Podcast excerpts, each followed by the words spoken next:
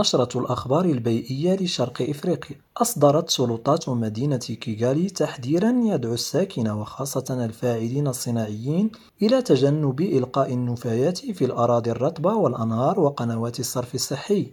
وجاء التحذير في أعقاب عمليات تفتيش أجريت في الفترة الممتدة من 28 فبراير إلى 7 مارس الجاري. تم خلالها ضبط مجموعة من ملوثي الأراضي الرطبة متلبسين في مناطق مختلفة. وأظهر التحذير الصادر عن هيئة إدارة البيئة في رواندا أن مثل هذه الأنشطة الملوثة تؤثر على الطبيعة الأصلية للأراضي الرطبة. وأظهرت دراسة أجرتها جمعية Albertine Rift Conservation في عام 2020 أن أكثر من 40% من الأراضي الرطبة برواندا فقدت جودتها بسبب التلوث وانخفضت مساحة الأراضي الرطبة في مدينة كيغالي خلال السنوات الأخيرة من 100 كيلومتر مربع إلى 77 كيلومتر مربع في عام 2020 يونس بوزريدة ريم راديو كيغالي.